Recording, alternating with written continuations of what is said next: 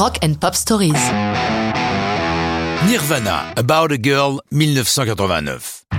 1989, c'est la préhistoire de Nirvana.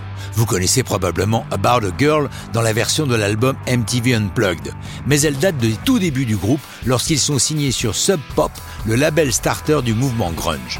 En 89, Nirvana ce sont Kurt Cobain et Chris Novoselic, pas encore de David Grohl, mais tout un défilé de batteurs qui se succèdent derrière les fûts. Pour les premiers enregistrements, c'est Chad Channing qui tient la batterie. Par économie, les séances de studio vont être très courtes.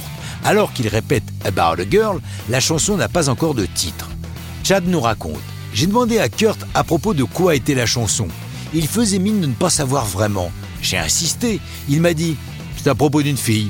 J'ai répondu Pourquoi ne l'appelles-tu pas About a Girl? Il m'a regardé en souriant et m'a dit Ok, pas mal, allons-y. À cette anecdote, Chad ajoute Dès cette première chanson, j'ai été impressionné par le talent d'écriture de Kurt. C'était à la fois heavy avec une sensibilité pop, j'ai toujours pensé qu'il était un grand songwriter. En cette fin des années 80, Cobain a une chérie, Tracy Marinder. Ils vivent ensemble. Tracy le taquine pour qu'il lui consacre une chanson. C'est ce qu'il fait dans About a Girl, mais sans lui dire. Tracy ne l'apprendra que beaucoup plus tard en lisant Come As You Are, The Story of Nirvana, le bouquin de Michael Azerrad qui a réalisé 25 heures d'interview avec Kurt pour rédiger cet ouvrage de référence.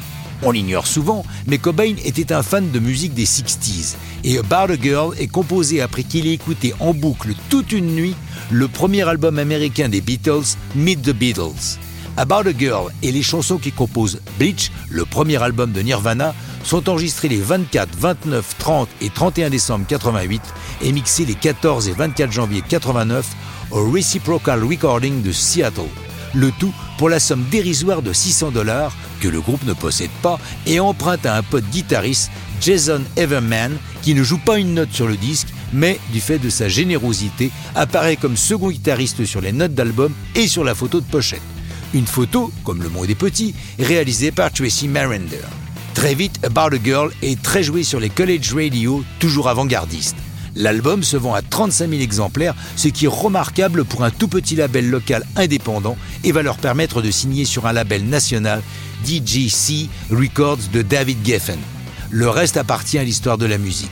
About a Girl devient célèbre grâce à la version unplugged réalisée pour MTV. Si vous souhaitez la version studio, elle figure sur un best-of de 2002, mais ça, c'est une autre histoire de rock'n'roll.